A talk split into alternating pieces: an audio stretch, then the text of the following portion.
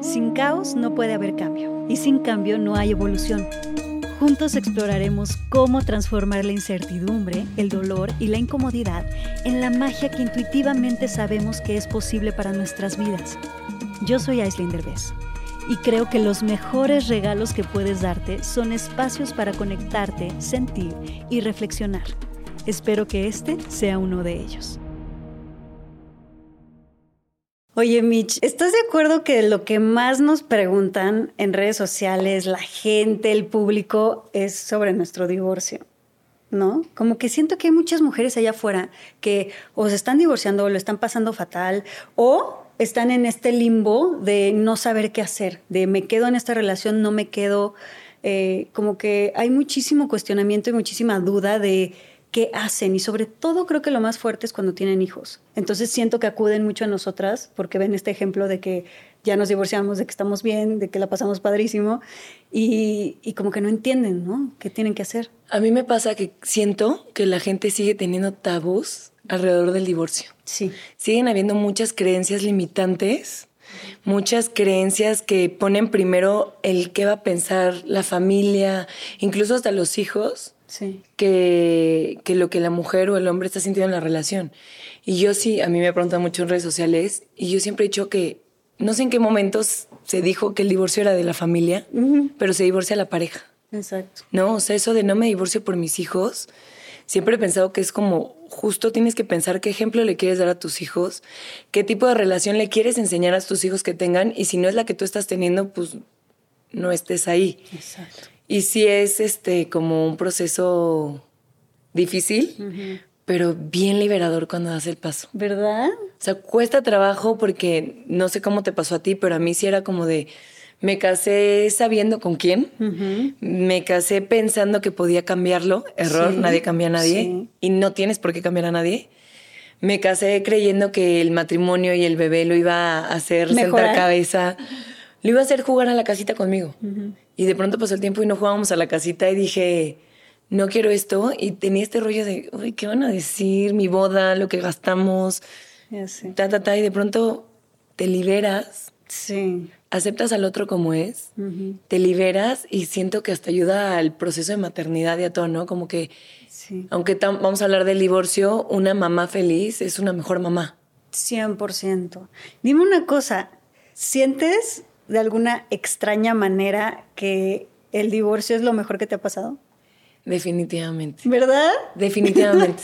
Sobre todo porque Sí. yo estuve una, en la relación Sí. de la que me casé, estuve como seis años y era una relación que nunca funcionó. Ok. O sea, nunca, siempre fue una relación muy difícil. ¿En serio? Donde yo la pasaba muy mal y yo decía, es que yo lo amo, porque cuando terminamos, que terminamos yo que cada semana, yo sufría muchísimo. Entonces para mí era, pues no, lo amo. Ya sabes, entonces mi relación se basaba en el dolor, no en el amor, no en la comunicación, no en el qué loco. crecimiento. Y cuando de pronto dije, no, o sea, a mí lo que me hizo divorciarme fue Marcelo, que yo creía que yo amaba al papá. Y cuando conocí a Marcelo y vi lo que era el amor, dije, Esto es amor, esto es ansiedad, toxicidad. Esto no es amor, nunca ha sido amor. Sí. Y dije, no, yo sí quiero que mi hijo nazca en un ambiente de amor. Wow. Qué fuerte. Y A mí me te pasó un liberas. poquito al revés, porque a mí era, o sea, mi relación de verdad funcionaba tan bonito, era muy bonita y sí fue algo mucho más inesperado que lo tuyo. Y yo sí era como mucho más así de estaba de hecho un poco obsesionada con tener una relación consciente, una relación de amor, entonces como que yo estaba muy como cuidando siempre que que se estaba logrando eso. Entonces, por mi lado fue como que está padre que haya las dos historias, porque muchas mujeres están pasando esta parte de estar en una relación donde piensan que es amor, pero en, realidad pues No es, lo es. dependencia, codependencia y otras cosas que no son amor. Y, a mí me pasó que la verdad es que yo fui muy feliz, mi relación sí funcionaba muy bien, era preciosa, aprendimos muchísimo y fue algo más como inesperado. Fue algo más yo creo que de, de que te empiezas, empiezas a crecer para lados distintos, de que empiezas como a abandonarte a ti mismo por complacer al otro. Yo creo que a los dos nos pasó lo mismo. Y de que empiezas a crecer para otros lados. Y de repente resulta que tu visión y la mía ya no coincide y que tu crecimiento es para otro lado que el mío y que, uff, o sea, nos, no nos arrepentimos de absolutamente nada. Fue maravilloso, hermoso. pero de repente como que inesperado, sobre todo para mí, ¿no? Porque también quien toma la decisión, pues hay que respetar al que toma la decisión. No sé. Pero dime una cosa, se lo tengo que preguntar porque la gente que nos está viendo debe estar pensando lo mismo que yo. O sea, en tu relación que era armoniosa, consciente, bonita, ¿en qué momento esta separación se hace irreconciliable? O sea, todos en un momento en una relación de pareja nos vamos a ir separando y el chiste es separarte, encontrarte, separarte, creo yo. O sea, ¿en qué momento se toma la decisión de, de, ok, hasta aquí, teniendo todos estos cimientos tan bonitos? Es una buena pregunta. yo creo que sí, fíjate que yo me pregunté lo mismo que tú mucho tiempo, porque yo tenía la misma duda. Y pasó que a veces la otra persona toma una decisión por la razón que, la otra persona tenga y por más que a veces tú no lo entiendas, hay que realmente respetar la decisión porque si amas a la persona y si realmente quieres que las cosas fluyan, pues hay que confiar en que la otra persona está haciendo lo que la otra persona cree que tiene que hacer por sí mismo, ¿no? Entonces, es muy duro y ahí es donde a mí me tocó un poquito confiar en la vida y confiar en que me estaba pasando, porque yo perfectamente me pude ir al lado de la víctima, como tú dices, de, puta, pero sí, sí funcionaba, puta, pero... sí, claro que habían problemas, sí, claro que habían cosas, pero en mi cabeza era como de, pero no era tan grave, o sea, son cosas que todo el mundo pasa. Entonces, el reto en mi caso sí fue como, como de decir, pues... De aceptación. Tengo que soltar, porque me lo están pidiendo, la vida y esta persona me lo está pidiendo, tengo que aceptar la situación como es eh, y también tengo que, respetar que en su cabeza ya no es. Y sí, o sea, aunque, esté un, un, question mark aquí enorme, pues tienes que, fluir con eso, aceptar eso. Y ese para mí fue el aprendizaje más increíble de mi vida, porque no era fácil, era, era como un rompecabezas, ¿no? O sea, todo dictaba que no era tan grave. Fui a terapia y en terapia fue cuando empecé a descubrir el hilo negro y empecé como a ahondar y sí fue como de, ah, espérame, nos estábamos abandonando. Pero cuando tú como pareja te empiezas a abandonar a ti mismo, sin darte cuenta, empiezas a dejar tus mundos, empiezas a dejar tus cosas, dejas de ser esa mujer, dejas de, te conviertes en mascota te conviertes en sí, lo que tú digas, sí, vamos acá. Y entonces, ¿de quién se enamoran? ¿De quién están? Pues sí me explicó. Pero pasa algo en las relaciones que creo que siempre hay que tener mucho cuidado porque empezamos en el enamoramiento donde mostramos lo mejor de nosotros o queremos complacer al otro todo el tiempo porque quiero gustarte, quiero que quieras estar conmigo, pero no nos mostramos tal cual somos. Y entonces cuando termina el enamoramiento y entonces ya nos presentamos como somos, empieza como este, esta lucha donde quiero cambiar al otro. Y una relación de pareja donde estamos viendo cómo cambiar por el otro o cambiar al otro, pues no va a funcionar. O sea, porque lo que pensamos y lo que queremos en una relación de pareja es que dure lo más posible. Y la manera en que una relación de pareja dure lo más posible es con la verdad. Esta es mi verdad, esta soy yo, esta es mi comunicación. Hay cosas que no te gustan de mí que no van a cambiar y que las tienes que aceptar, ya sabes.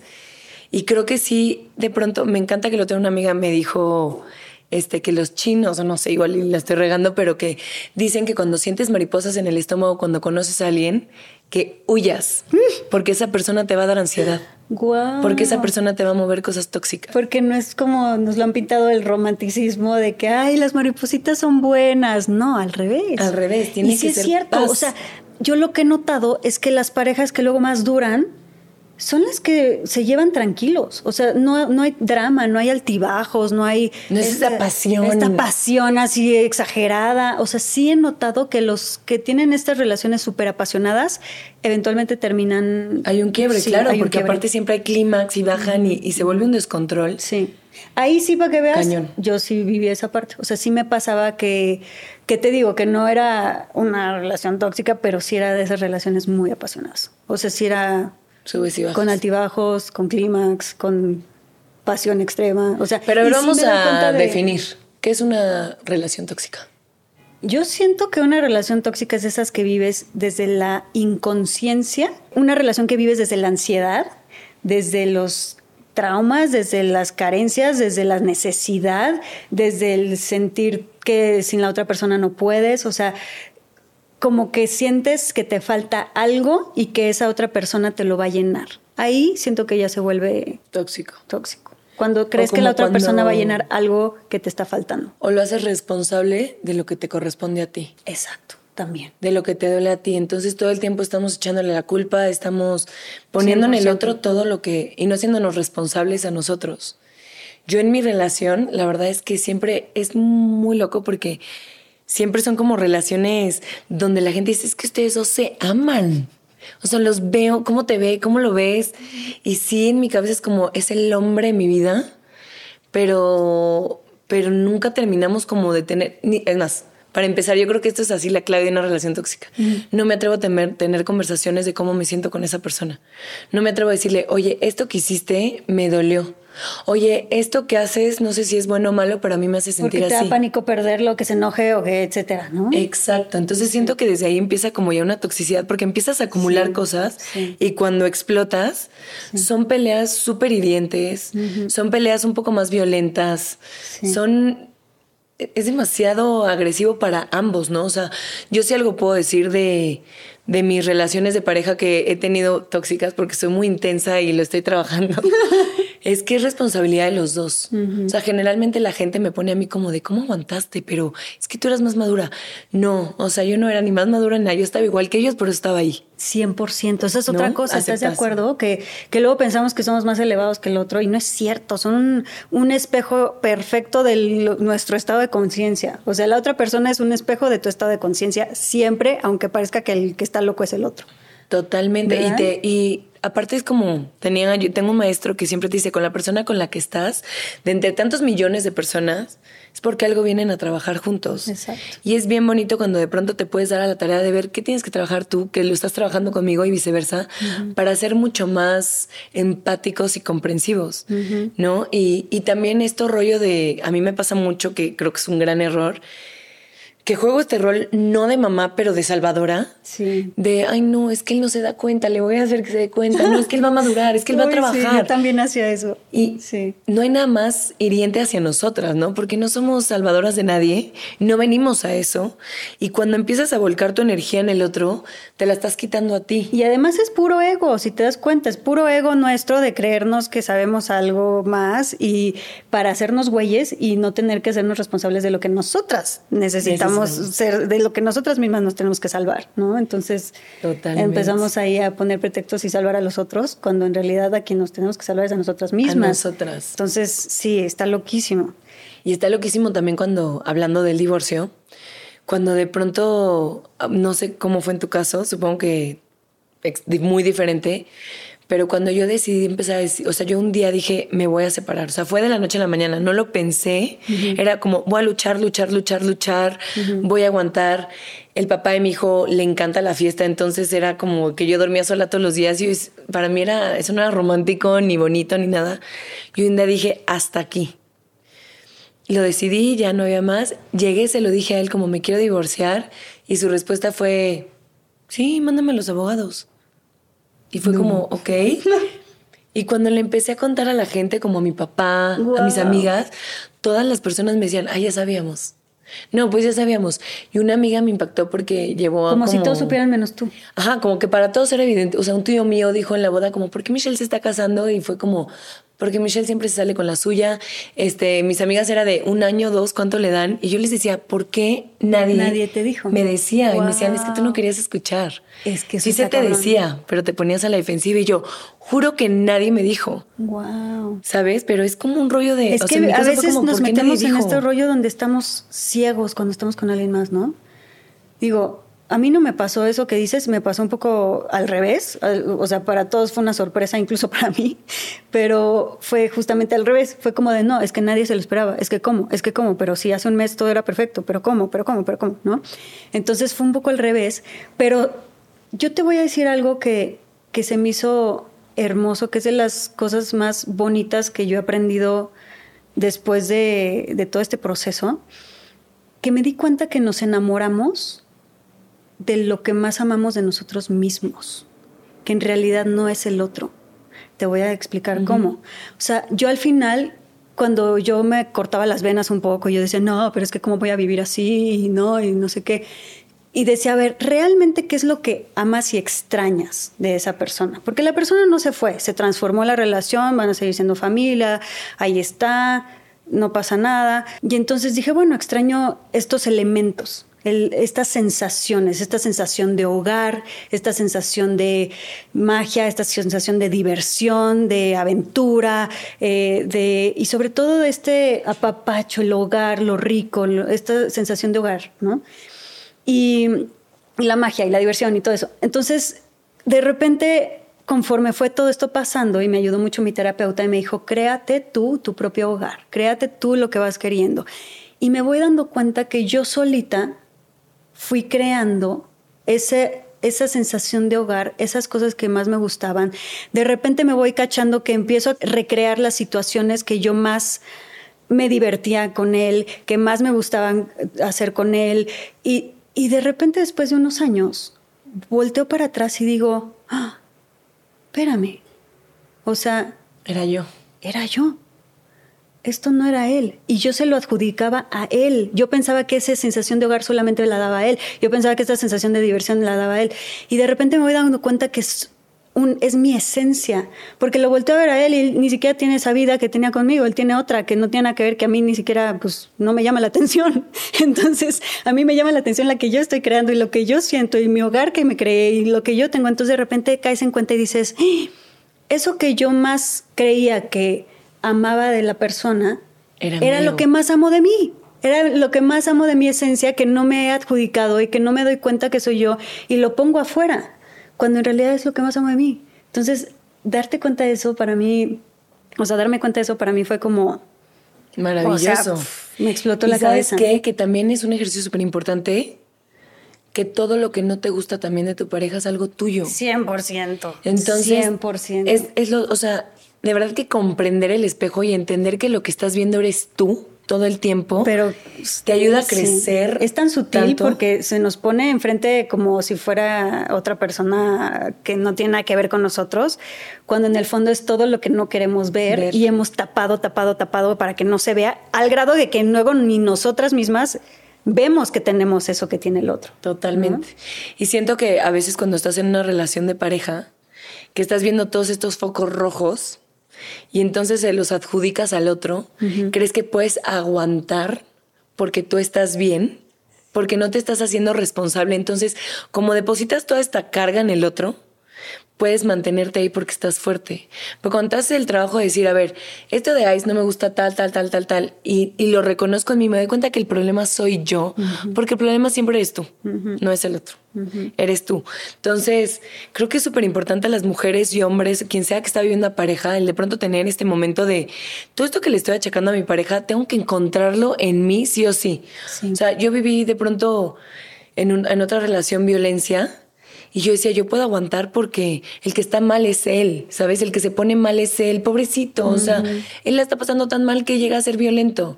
Y un día dije, no, la violenta soy yo porque me lo estoy permitiendo. Exacto. Porque estoy aquí. Él te está nada más representando afuera la violencia que tú estás permitiendo contigo misma. Totalmente. O me pasaba como, ¿por qué no quieren comprometerse? ¿No? ¿Por qué no quieren jugar a la casita conmigo? Y un día dije, ¿quién no quiere jugar a la casita? Ellos o yo, porque yo estoy escogiendo gente que no quiere jugar a la casita. Entonces es un trabajo la pareja es este maestro que te enseña todo lo que venimos a trabajar. O sea, eso de las películas de vivieron juntos para siempre y entonces siempre vamos a estar contentos, no existe. No existe. No existe, o sea, no es, real. ¿no? Entonces, el chiste en una relación de pareja es el cómo vamos a discutir sin pelear, cómo vamos a negociar, cómo vamos a trabajar. No pasa mucho en las relaciones de pareja que las damos por hecho. O sea, vamos a trabajar, me levanto temprano, me baño, me pongo guapa, voy a mis llamados, cumplo, o que tengo un negocio, estoy viendo, voy a las juntas de negocio, a todo. Pero con mi socio de vida, que es mi pareja, ni me importa, ni me arreglo, ni le pregunto cómo vas, o sea, nada. Es, yo, no sé, yo ahorita que tengo que estoy saliendo con alguien que tengo como mayor comunicación, es como de, hay que hacer junta de consejo una vez a la semana, una vez al mes de cómo vamos qué sentimos, qué queremos, ¿no? De pronto es, es mucha plática. Y te digo, hay relaciones donde te da mucho miedo hablar porque te da miedo que el otro te, te diga que no o que el otro diga que intensa. A mí me pasaba mucho que decía, es que no quiero que crean que intenseo, pero quiero saber a dónde vamos. Pero eres intensa y es lo Pero soy intensa. sí, sí, exacto. Exacto, entonces creo que sí es súper importante trabajar la aceptación a uno mismo. Cuando estás en una relación donde te tienes que divorciar, lo primero que tienes que hacer es aceptar la situación que estás viviendo como es, no quererla cambiar. No vas a cambiar al otro, no te vas a cambiar a ti y la relación no va a cambiar porque tengas hijos, porque luego también pasa que, que crees que un hijo lo va a cambiar, no va a pasar. Entonces, aceptar lo que tienes hoy y pensar, quiero esto para mis hijos, quiero esto para, primero para mí. Quiero esto para mí, quiero esta relación de pareja siempre, quiero amanecer con esta persona siempre, quiero estos gritos, quiero esto. Y si no es ahí, no es ahí, abrirte a la posibilidad de, de que la vida siempre te contiene y te ayuda. pero dime una cosa, o sea, ¿por qué crees que les da tanto miedo, que da tanto miedo como confrontar una separación y sobre todo cuando hay hijos? O sea, porque cuando lo vemos desde afuera y más después de que ya lo vivimos nosotras y lo vivimos como un proceso tan maravilloso, o sea, lo peor que nos pasó lo convertimos en lo mejor que nos pasó y, es increíble, o sea, yo de verdad ahorita volteo y digo, Dios mío, gracias, por lo que me pasó, o sea, gracias, porque en ese momento yo no lo, me daba cuenta, no lo veía y para nada me gustaría volver a esa versión de mí misma. Y ahorita, o sea, es como volteo a ver al papá de mi hija, lo quiero muchísimo, pero como papá de mi hija me parece lo máximo y me, me llevo increíble con él. Y entonces como que es loquísimo como la gente lo piensa que es un fracaso, cuando en realidad para mí ha sido de los logros más increíbles de mi vida. Es un éxito. Es un éxito. ¿Sabes qué pasa? Creo que es el miedo. ¿Por qué la gente lo ve como fracaso? Porque les da miedo. Porque tú dices algo, el miedo a mí se me hace algo maravilloso. O sea, yo he aprendido con el miedo que siempre que lo superas, te liberas. Que donde te da miedo, ahí hay. Si tienes miedo al abandono, ahí es porque tienes que aprender a estar solo. Si tienes miedo a cómo le voy a hacer económicamente, ahí entonces la vida te está diciendo a trabajar, a luchar. Normalmente la vida estás de acuerdo que te pone justo lo, que, te da miedo y lo que te, pone lo que te da miedo para que lo confrontes, porque es la, manera en la que más creces. Si te pone lo que no te da miedo, no vas a crecer. No, y si te lo pones porque puedes. O sea, es un ejemplo súper tonto que nada que ver, pero para que me entiendan. Pero a mí me da miedo el caballo y ya me di cuenta que lo puedo montar, lo puedo reparar. Y el miedo puede seguir un poco, pero puedo. Hay gente que no le interesa ni siquiera subirse un caballo. Entonces tus miedos están reflejando algo de ti. Creo que hay muchas veces en las relaciones miedo porque puede haber de pronto violencia económica, sobre todo eso está cambiando para la mujer, que de pronto se quedan en el hogar y es como, tengo cuatro hijos, ¿cómo me voy a separar? ¿Cómo los voy a mantener? Porque aparte sí pasa que los hijos son más de la mamá que del papá. Gracias a Dios hoy en día ya hay más papás conscientes, más papás presentes, pero o sea, la que lo cocinó es la mamá. Entonces los hijos son más de la mamá y siento que a muchas mujeres es como, no puedo quedarme con la responsabilidad de tantos hijos. Te juro que si los tienes, por muy ridículo que se te haga mi consejo, puedes. O sea, la, es como... Confiar. Confiar. Confiar en que, claro que puedes. Y que aparte entender que la vida se trata de venir a vivirla, a, a tener estos retos, a sobrepasarlos, a salir de nuestra zona de confort. Y la zona de confort es lo que más duele. Sí es donde más sufrimos en la zona de confort. Creo que lo que más también nos llegan a preguntar es, ¿cómo le haces? Y tú que sí lo estás viviendo, porque a mí me pasa un poco al revés, em, ¿cómo le haces cuando los papás no están, de, no están en acuerdos, cuando están haciendo cocrianza, pero uno cocría de una manera y el otro de la forma opuesta y no se llevan, no se ponen de acuerdo, se llevan mal, etcétera, etcétera, porque o sea, te voy a dar mi punto de vista. Yo soy muy afortunada que la verdad es que en lo que más siempre estábamos de acuerdo es era en nuestra hija y en cómo le cuidábamos. Podíamos tener otros problemas entre él y yo, pero desde que nació, lo que era de ella era como que siempre, ah, sí, esto me parece, sí, también, sí, esto, sí, también. O sea, como que en eso siempre estábamos bastante parejos, pero sí me pasó que yo sí le pregunté a mi terapeuta, ¿y qué se hace cuando un papá y una mamá tienen mundos completamente diferentes, ideas completamente distintas, educaciones completamente distintas. ¿Y sabes qué me dijo? Me dijo, es maravilloso. Y yo, ¿cómo? No se supone que tienen que estar de acuerdo. Y me dice, al contrario. Me dice, cuando, cuando los papás están en desacuerdo, los hijos florecen aún más porque tienen opciones de dónde escoger. ¿No? Yo estoy totalmente de pueden escoger y pueden decidir si quieren ser como mamá o como papá, si quieren hacer lo que hace mamá o lo que hace papá. O sea, como que se me hace hermoso eso que me dijo. Yo estoy totalmente de acuerdo y yo que sí lo vivo desde un co-parenting súper distanciado, donde así es. No es el papá que a mí me gustaría que él fuera, Sí. Pero eso a nadie le importa, ni a él ni a nadie, porque ese es mi problema que yo tengo que trabajar. Lo que yo tengo que hacer es aceptar el papá que sí es. No importa que, o sea, el papá que él es es perfecto para lo que yo no sé que va a vivir Marcelo, pero que la vida lo está preparando.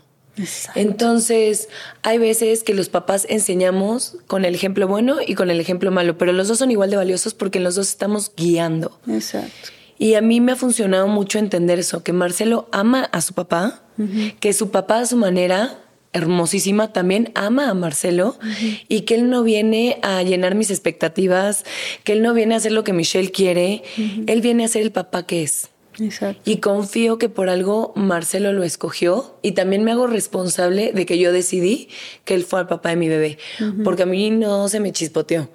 O sea, yo dije, quiero, fuimos con doctores, o sea, yo sí fue de busqué a mi bebé. Wow. Y, y yo, lo, yo sabía quién era. Nada más que en mi cabeza yo creía que él iba a cambiar, pero el error no es él. Soy yo, yo y mis creencias limitantes de que él va a cambiar o de que yo puedo cambiar al otro. Y sobre todo lo que a mí me ha ayudado mucho, que, que te lo juro, si yo veo hacia atrás a mis exparejas, les digo gracias a él, a mis otras parejas, es de gracias porque me han enseñado tanto. Me han enseñado, me han hecho madurar tanto que tan a valorar lo que hoy sí soy, a la mujer que yo soy. Y él me ha enseñado esto, que la aceptación es súper importante y que él es el papá que tiene que ser y es perfecto. No importa eso- lo que la sociedad diga, no importa lo que mi papá me pueda dar su opinión, es que no importa, es el que es. Wow, y creo que cuando eso. tienes un coparenting de respeto, todos queremos controlar y no nos hemos dado cuenta que no tenemos el control de nada. Entonces lo único que hacemos es frustrarnos, generar conflicto. Creo que cuando entiendes que la única persona que te tienes que controlar es a ti misma y que tienes que controlar tus emocio- emociones, más que controlarlas, observarlas, sentirlas y entenderlas. Pero no vomitarlas encima del otro, ¿no? No, vomitárselas No al otro, que eso haces en una relación de pareja. No, es que tú, a ver, es que nada, esa persona, es que el otro es un ejemplo sonso, pero una amiga me decía, es que estoy muy enojada porque mi gordo es de los que les encanta, pues que cuando se va de locación está, pues invita a todos a su cuarto a la peda y no es que, y le digo, ¿y qué tiene? Pero pues es que está gastándose el dinero, ¿y de quién es? ¿Qué tiene? Y le dije, no te conviertas en su dolor de cabeza. Me estás diciendo, él es el que hace eso. Bueno, let him be, o sea, acéptalo. ¿Por qué queremos de pronto que algo que nos enamora de la persona, es que era súper coqueto, me encantó, y ya estamos juntos y ya no quiero que vean nadie, sea, déjalo ser. Permítete conocer a esa persona como realmente es, no como te gustaría que fuera, y observa qué te mueve a ti, porque lo que te mueve no es de esa persona, es tuyo. Exacto. Y yo creo que esa es la importancia de una relación de pareja, hacerte responsable de todo y tener un trabajo personal para poder caminar de la mano, cada quien con su propia vida, construyendo. Y cuando esa es una relación que, que, que- que amerita un divorcio, porque hay algunas que, que lo ameritan por amor propio, por amor a la persona que tienes al lado, por amor a tus hijos, de verdad que dar ese paso te trae muchos beneficios. Siempre he dicho que la felicidad es, para los valientes. Es bien difícil atreverse a hacer lo que queremos. Quieres empezar un negocio y te da miedo, pero cuando te atreves dices, wow. Quieres subir una montaña y dices, no puedo, pero cuando te atreves dices, wow. Entonces, Totalmente. Y el divorcio es eso. El divorcio es, es eso. dar ese salto al vacío que si de verdad lo tomas con responsabilidad y te sales de la víctima, te da las mejores recompensas. las mejores. Ya sea es- para quien está tomando la decisión o a- para quien lo están dejando, para los dos es... Para la verdad, pareja. Es, y es maravilloso si, si te sales de la víctima. Y sabes que también es súper importante que sepamos que una relación de pareja es de pareja. La opinión de tu mamá, de la suegra, de la tía, de la amiga que... Del público. Del público, del público, que sí nos pesan. ¿Sabes? Si de pronto dices, ay, no, ¿qué va a decir mi? O sea, no importa, es una relación de pareja. O sea, ¿qué tal el que dirán? Para mí era de las cosas más duras, porque de verdad yo decía, bueno, o sea, ¿qué onda con el peso de ser una figura pública?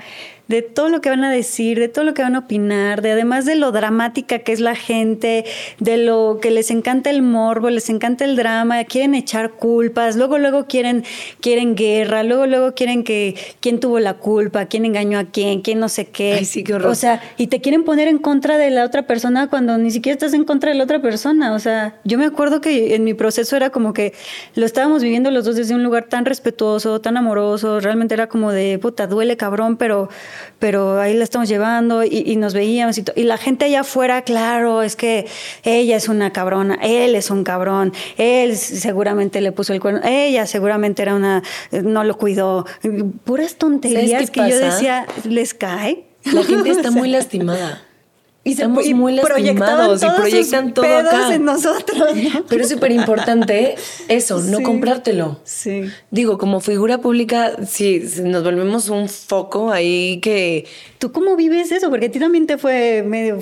A mí me fue fuerte, a mí me han inventado, me venden cosas, luego no me dejan tener relaciones normales, me están... pues a las dos, o sea, eh, mira, esos son gajes del oficio que creo que es súper importante no trasladar a la pareja como para las personas que no son del medio, no trasladar lo que pasa en la casa de al lado, las opiniones de los hermanos, porque sí pasa que, que dices, ay no, pero llevo un año de casado, ¿qué van a pensar? ¿Qué van a decir de mí? Pero y entonces, ¿qué fracaso? No es ningún divorciarte no es un fracaso, es una decisión igual que casarte. Casarte tampoco es un éxito porque no es una meta, que eso también es súper importante decirlo. O sea, el que cree que ya, ya me casé, ya la hice, estás muy equivocado, probablemente te divorcies porque entonces ya lo estás dando por hecho, ¿sabes? Casarse es una boda donde los familiares se conocen y vamos a compartir que todos se conozcan, bye y disfrutemos. ¿No sabes cómo me hubiera encantado casarme?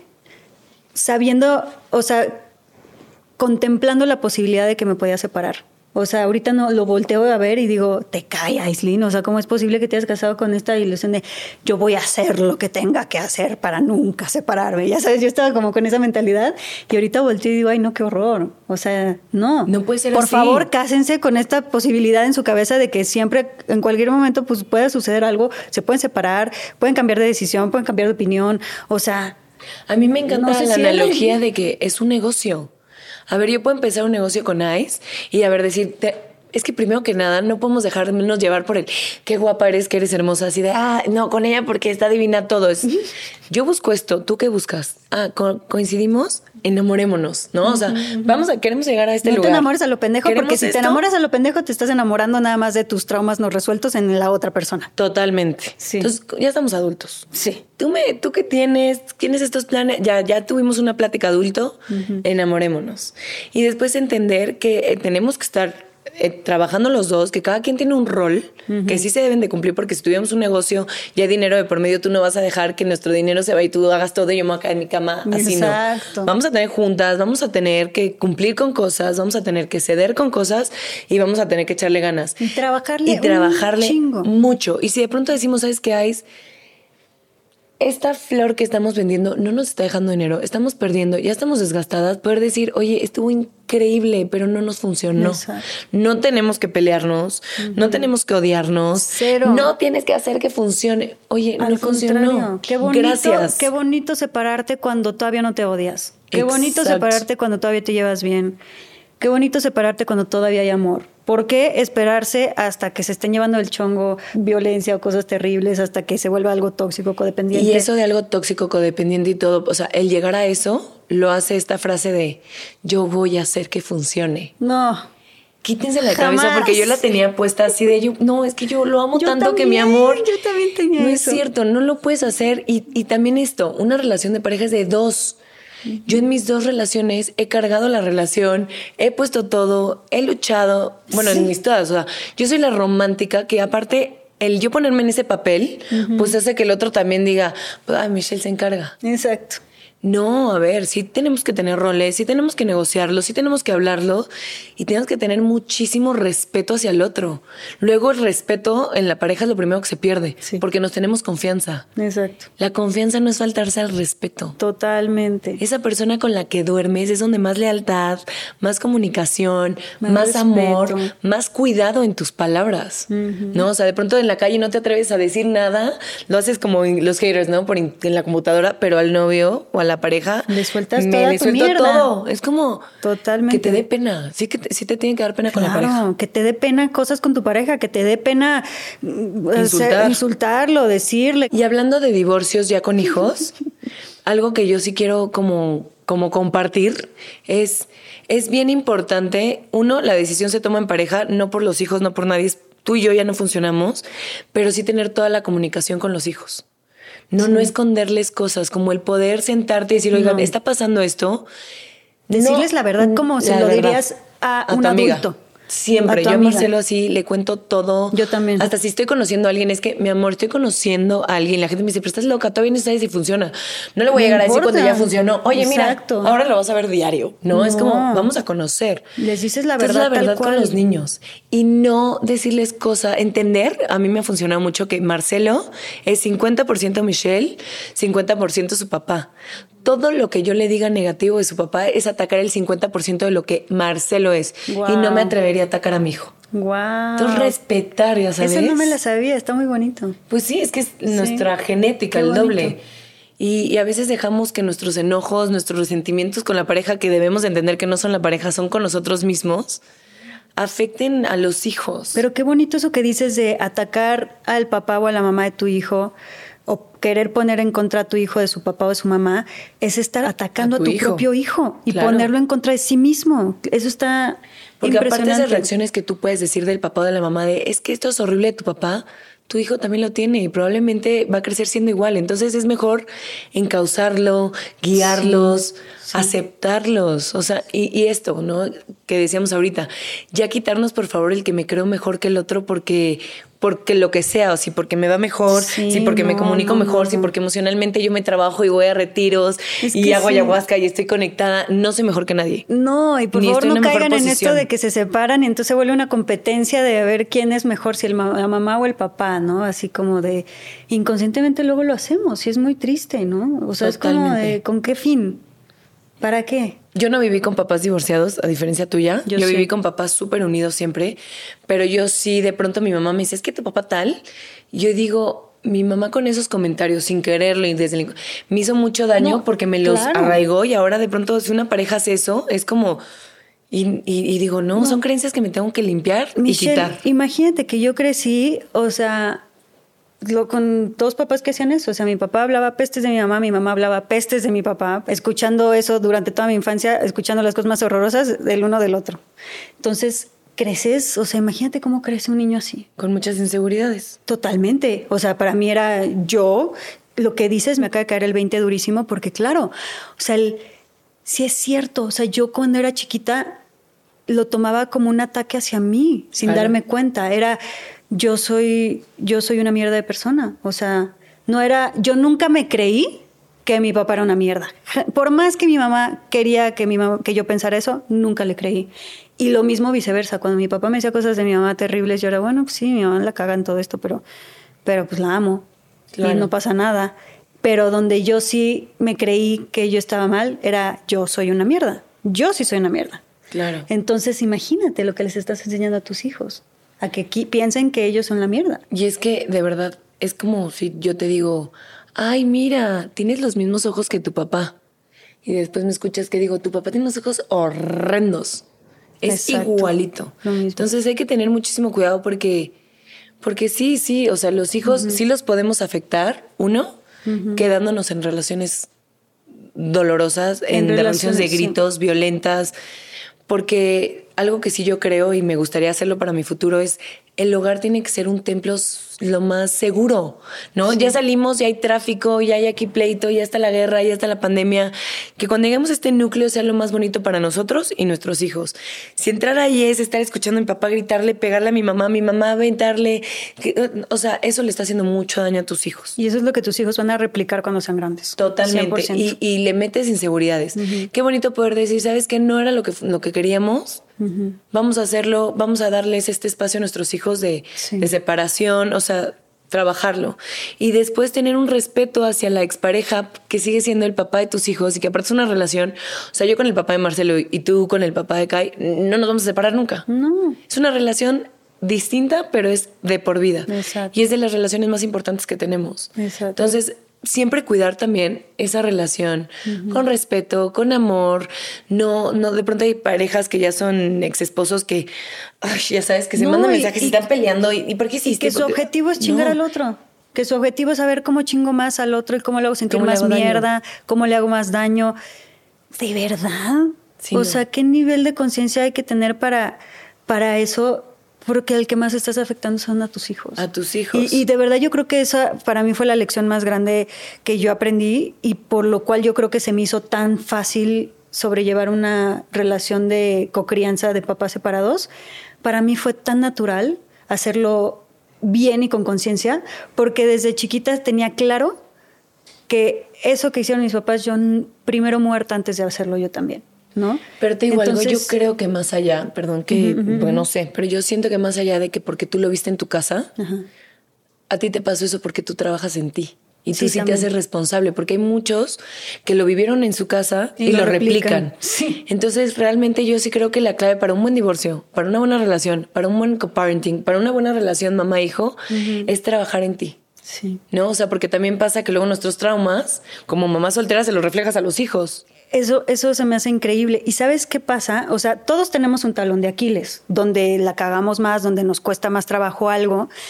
Y yo siempre estaba tan observadora de las relaciones de mi papá con sus novias, de mi mamá con mi papá, de mi mamá con su esposo, de, o sea, yo observaba las relaciones de una manera que de verdad me iba yo como diciendo, esto sí, esto no, esto sí, esto no. Y la verdad es que yo estoy muy contenta de las relaciones que he ido construyendo de pareja. Siempre me dejan cosas maravillosas, siempre termino súper bien con los novios, me, sigo llevando súper bien con mis exnovios, como que no, no siento que soy de tener relaciones muy dramáticas o tóxicas o así. Pero fíjate que donde me ha estado pasando y donde me ha pegado más duro la vida es como mamá. O sea, y me pasó que yo fui una, yo, yo me victimicé mucho con mi mamá. Entonces, justo donde yo me victimizo y yo digo, ay, pobrecita mí, es que mi mamá no me gustó esto, es que mi mamá me hizo lo otro. Entonces, donde yo me victimizo y no tomo responsabilidad y no digo, ok, a ver, es la mamá que me tocó, que tuve que aprender, no sé qué, siento que es donde me está costando entonces más trabajo porque me cuesta, o sea, la maternidad ha sido algo que, uff, o sea, ha sido, no ha sido algo natural, fácil, sencillo, como de repente siento que se me da la relación de pareja o que se me da otras cosas, ¿sabes? Como que siento que la relación de la maternidad sí es así como de, si me descuido tantito, la cago o hago justo lo que mi mamá hacía o hago justo lo que no quiero y me cuesta más trabajo. Entonces me di cuenta que en esas áreas donde nos victimizamos o donde nos hicimos la de yo soy la buena y los demás son los malos, ahí es donde la vida nos va a querer dar con todo a, que aprendamos y a que trabajemos.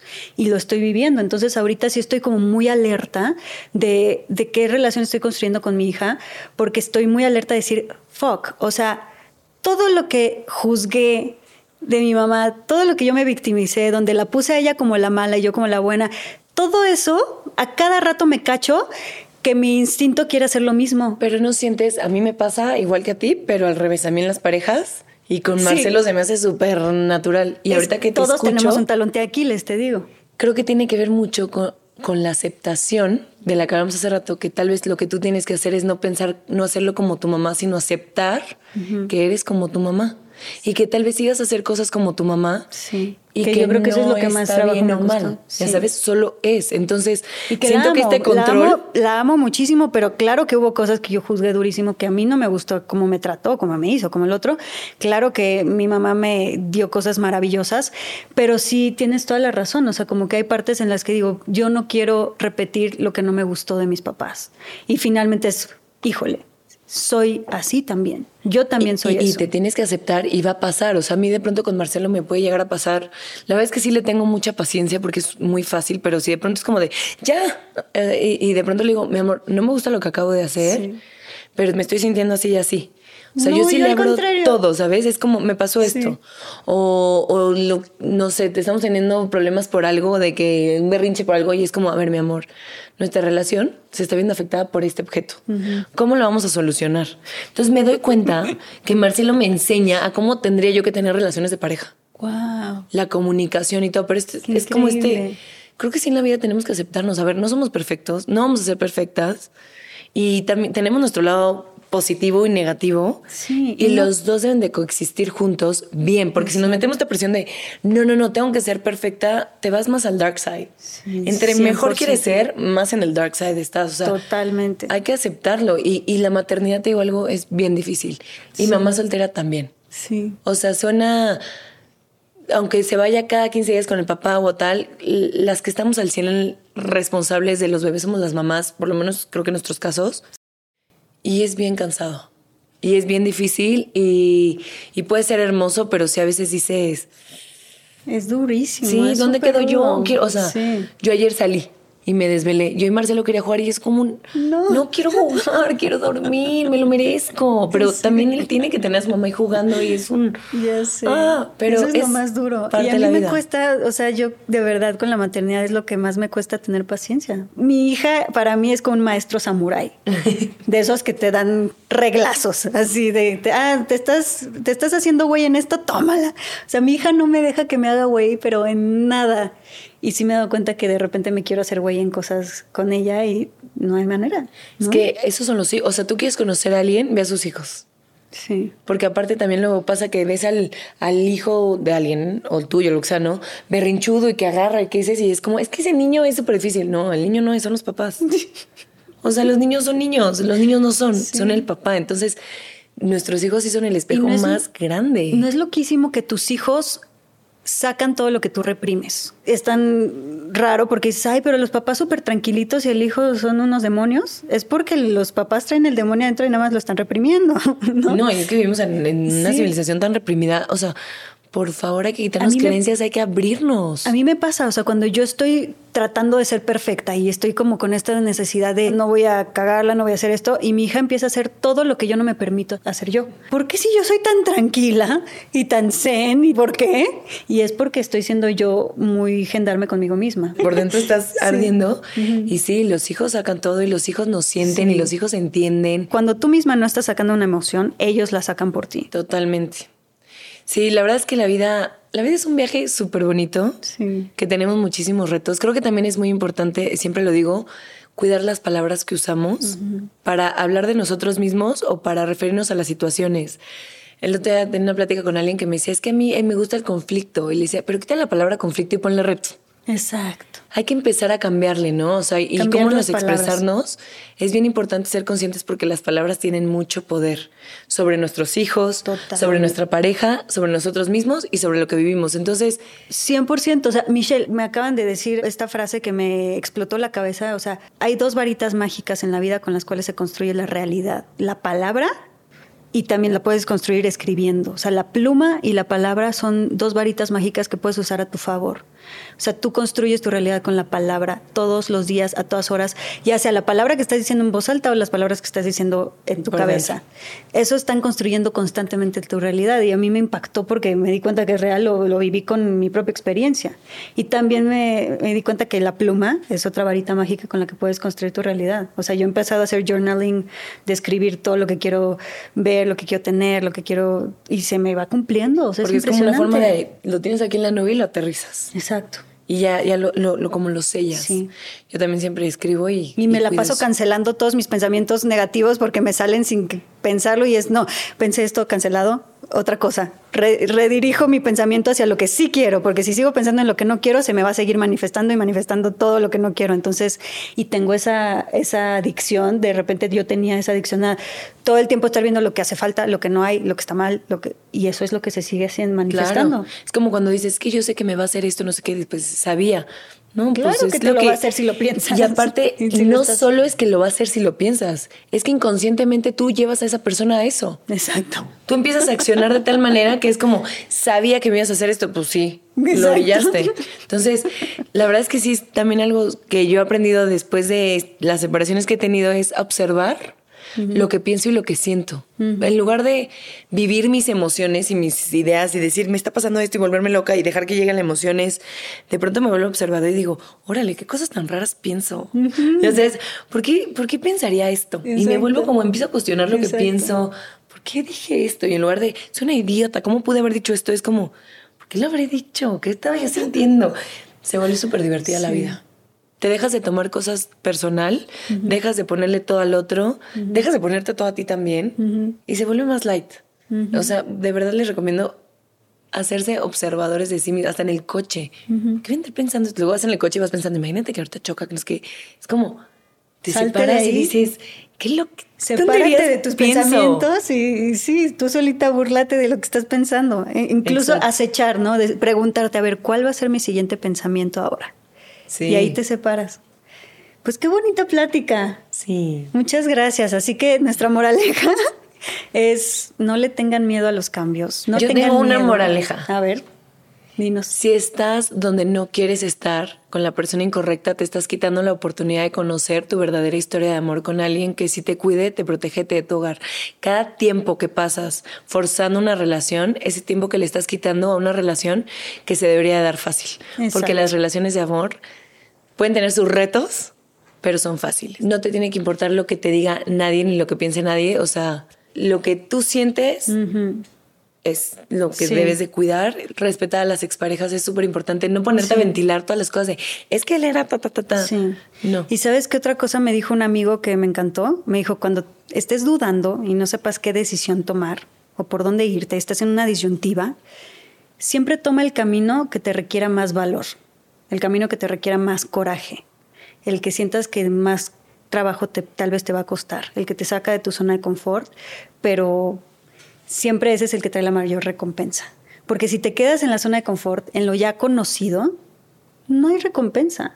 Nada más vas a estar viviendo en el mismo lo mismo de siempre. Exacto. Para que las cosas cambien, hay que hacer las cosas distintas. Por eso me encanta el libro de Deja de ser tú de Joe Dispensa. Sí. ¿Quieres que las cosas cambien en tu vida? Pues lo que has hecho no es por ahí. La verdad es que creo que tenemos que relajarnos muchísimo en todos sentidos con nosotros mismos, ser más eh, empáticos hacia lo que sentimos, hacia lo que vivimos, dejar de ser tan duros, porque estamos acostumbrados a ser tan duros con uno mismo que por eso estamos siendo duros con el otro, por eso nos está costando tanto trabajo tener relaciones de pareja, por eso nos cuesta tanto trabajo con nuestros hijos, por esa dureza. Hay que empezar a ser sutiles con nosotros, a ser sutiles en los pensamientos, a ser sutiles hasta en las cosas dolorosas, como relajarnos un chingo y a todas esas personas que están en una relación de pareja ahorita que dicen, es que no sé, me, se me va la vida, si me voy a divorciar. De verdad, pregúntate cuánto tiempo más vas a estar donde no te está funcionando, donde no eres feliz. Y siempre recuerda que el divorciarte no es una falta de amor hacia la otra persona. y no se acaba la vida. Y no se acaba Al contrario, empieza. O sea, empiezan cosas maravillosas. Así que no le tengan miedo. Y el éxito en una relación de pareja es el trabajo personal que hagas tú y tu pareja. O sea, de verdad que en lugar de enfocarse en cómo el uno o el otro es, enfócate en ti, crece tú. Eso va a hacer que tu pareja le encantes, te admire y caminen juntos. Totalmente. Yo sí estoy, o sea, cada día me doy más cuenta de que la verdadera meta es en cómo te tratas a ti mismo. Ya sé que puede sonar cliché, pero de verdad, o sea, es que es como el único lugar donde siempre nos lleva la vida otra vez. O sea, no se trataba de la persona, no se trataba de la pareja, no se trataba de, tu, de cómo te relacionas con tus hijos, no se trataba de cuánto dinero hiciste, no se trataba de qué éxito tuviste, de que si te ganaste el premio. Se trataba de cómo te tratas tú mismo, a ti mismo y de qué relación tienes contigo y qué relación formas contigo, porque a partir de esa relación se forman todas las demás. Trátense bien por lo que más quieran, trátense bien cuando se ven al espejo de verdad dejen de estar viendo que si el grano, si la celulitis, si la mancha, si la gordura, por favor. Cada vez que hagan eso, digan, ok, recapitulo. Y díganse algo bonito. O sea, métanse a los hielos. Ay, sí. Métanse a los hielos. y métanse a los hielos. Qué bonito eso. ¿Sabes qué? Nada más por último. ¿Sabes que cuando el otro día que me metí a los hielos por largo tiempo, ya sé que se hace por menos tiempo, pero hicimos en mi retiro como un reto mental, ya no era tanto porque para el cuerpo, sino era un reto como para cruzar la mente. Y ahí fíjate que fue muy interesante porque dije, es un gran momento donde tu cuerpo está en shock, está en estado alerta y te está escuchando más que nunca. Entonces es un gran momento para reprogramarlo. Es increíble porque cuando tú te metes a los hielos y sales, estás reviviendo. Tu cuerpo siente que murió, por eso segrega tanta dopamina, oxitocina, manda la sangre a todos los órganos para bombearlos. O sea, tu cuerpo tuvo un momento donde tu cuerpo juró, o sea, juró que, ya se iba. Entonces es un renacer.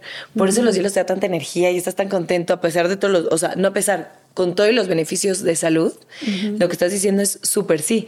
Por eso me encanta que Wim siempre te habla que es un rollo de la mente donde te cambia todas las creencias. Y es increíble porque simplemente cuando tú hablas con alguien de los hielos te dice, yo nunca me atrevería yo no puedo cuando todos podemos. Entonces, cuando te empiezas a dar cuenta que ese yo no podía es un sí podía y empiezas a cuestionarte en cuántos lugares de mi vida creo que no puedo, que sí puedo, te lo juro, hasta inconscientemente tu cuerpo empieza a reprogramarse por completo. O sea, y sí lo súper recomiendo. Totalmente. Y sabes que yo me he dado cuenta que en la vida es bien importante hacer cosas que te incomodan o que no quieres hacer, sobre todo físicamente. O sea, que que se siente una satisfacción tan poderosa cuando haces algo que te da miedo, algo que no quieres, algo que te saca durísimo como de, de esa zona de confort. Y, y por eso es tan bonito cuando viajamos, cuando hacemos viajes, cuando la vida nos pone en estas circunstancias incómodas, creces impresionantemente.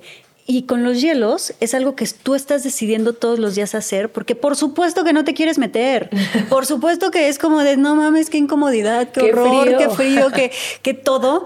Pero es una decisión consciente que hace que todos los días estés creciendo y expandiendo, expandiendo como, como ese crecimiento, porque siempre que haces algo que te da miedo, que no quieres, que te incomoda, estás creciendo. Salir de la zona de confort. Ahorita que subí una montaña. Te expande. Te expande. Estaba yo subiendo y de pronto, como me acabo de caer del caballo, me empezaron a doler los tobillos. Yo dije, ¿cómo? Me faltan ocho horas de subida. ¿Cómo me pueden doler? Y acepté y dije, bueno, voy a subir con dolor. O sea, la única diferencia es que voy a subir sintiendo esto. Te lo juro, lo dejé de sentir. Wow. Y es lo que me enseñó la montaña y los hielos, que cuando aceptas... Cuando aceptas el dolor, te abres al dolor... Se va. Y porque se lo estás entregando a la vida. Es como si se lo regalaras a la vida y la vida entonces también te regala algo. Totalmente pero cuando lo vives desde la aceptación, si lo vives desde la resistencia, no le estás regalando ni madres a la vida. Es que si, si te estás poniendo, o sea, si hay resistencia, tu energía está ahí, entonces eh, se pudo. A ver, el cuerpo no sabe, como la vida, no saben qué quieres y qué no quieres. Pero si yo estoy pensando todo el tiempo en mi dolor, en mi dolor, es como si yo le dijera al cuerpo, quiero sentir dolor, quiero sentir dolor, quiero sentir dolor. Exacto. Entonces, hay que aceptar. Ahí, ahí está, ok, bye. ¿Dónde quiero tener mi atención? ¿Qué es lo que busco? ¿Qué es lo que quiero? Poner nuestra atención en lo que sí queremos y dejar de hacerlo en lo que no queremos. Aplica para nosotros mismos, para el dolor, para relaciones. Es que él es un ta, ta, ta. Pues si eso no te gusta, ¿para qué pones ahí tu atención? Exacto. Enfoca tu atención en lo que sí te gusta de la otra persona. Y así es como creas tu vida. Exactamente. Así es como creamos nuestra propia realidad. Y así es la magia del caos. la vida es mágica. Si te abres a verlo. O sea, me encanta esta frase que para mí es real, que si crees que puedes como que no puedes, en los dos tienes razón. Entonces, lo que crees es lo que va a ser. Exacto. No hay que ni convencer a otras personas. Si eso crees tú, que puedes o que no puedes, eso es. Exactamente. Yo creo que nosotras podemos tener una relación hermosa con nosotras mismas, hermosa de pareja y una maternidad increíble. Yo también lo creo. Ay, Mitch, muchas gracias. Muchas, muchas gracias por todo. Y gracias a toda la gente que nos escucha y a las mujeres que están viéndonos. No es tan difícil como parece. No, al contrario. Y luego pueden decir, es que a ustedes les va bien porque son actrices, pero no sé qué. Nosotras sentimos y vivimos exactamente igual que ustedes. Sí. Sí se puede y te liberas. Cuando estás ahí sientes que te mueres. Y después Sí te mueres poquito. Sí, Después sí lo superas. Y permítete sentir el duelo. Gracias. Espero que hayas disfrutado este episodio. Además, en nuestra página web, lamagia-delcaos.com, puedes encontrar cursos y talleres con los mejores especialistas, una tienda en línea, información sobre nuestras próximas experiencias y retiros presenciales, así como material exclusivo solo para ti que eres parte de nuestra comunidad. Síguenos en todas las redes sociales como arroba la magia del caos. Gracias por darte este espacio con nosotros.